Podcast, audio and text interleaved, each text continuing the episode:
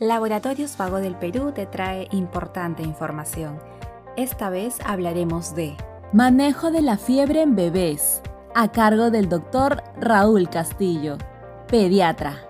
¿Cómo se define fiebre? Generalmente la mayoría de, la ciencia opina que fiebre debe tener más de 38 grados centígrados de temperatura, tomado en un ambiente tranquilo y adecuado para el para el bebé. Menos de 38 no es fiebre. ¿Qué síntomas acompañan la fiebre?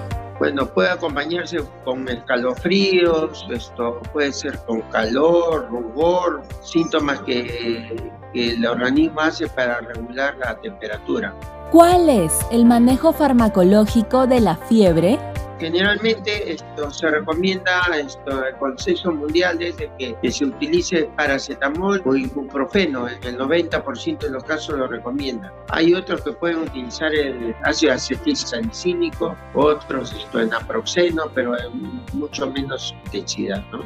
menos frecuencia. Eh, y la dosis generalmente paracetamol es de 15 miligramos por kilo de, peso, dosis eh, vía oral o intramuscular y ibuprofeno de, de 10 a 20 miligramos por kilo de peso. Eso puede utilizar por uno o dos días según la intensidad de, de la infección.